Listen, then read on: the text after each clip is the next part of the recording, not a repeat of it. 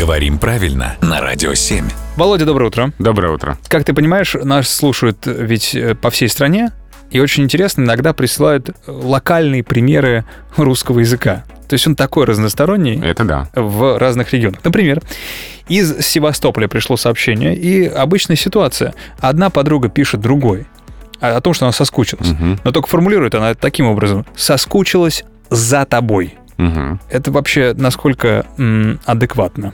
Это вариант очень распространенный и на юге России, а, и на Украине. А Вот там, к юго-востоку от нас, Так. очень часто такое употребление встречается.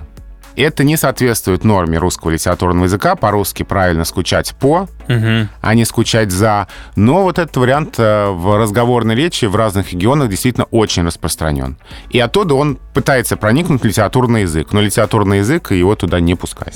сопротивляется.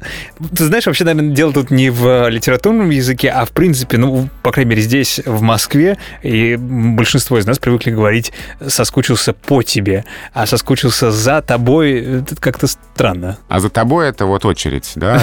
Один скучает, за ним стоит другой, тоже скучает и так далее. Кто здесь первый, кто последний скучает? Я за тобой. Хорошо.